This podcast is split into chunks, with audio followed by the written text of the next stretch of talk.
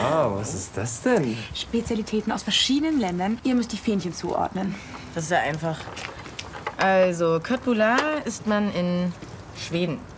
So. Warst du schon mal in Schweden? Nee, aber ich fahre nächstes Jahr nach Norwegen. Nimmst du mich mit? Klar. Navin, du gehst nach Frankreich. In Frankreich isst man gern Käse.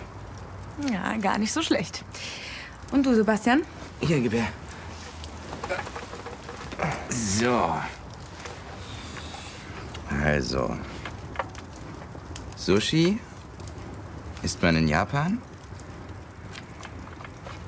Und in Italien isst man Pizza. Super.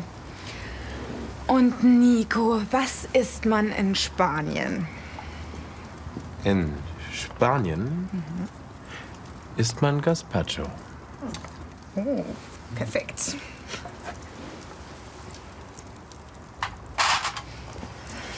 Und du wohnst in Frankreich?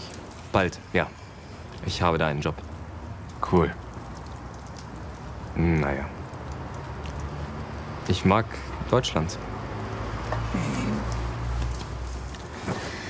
Ich auch.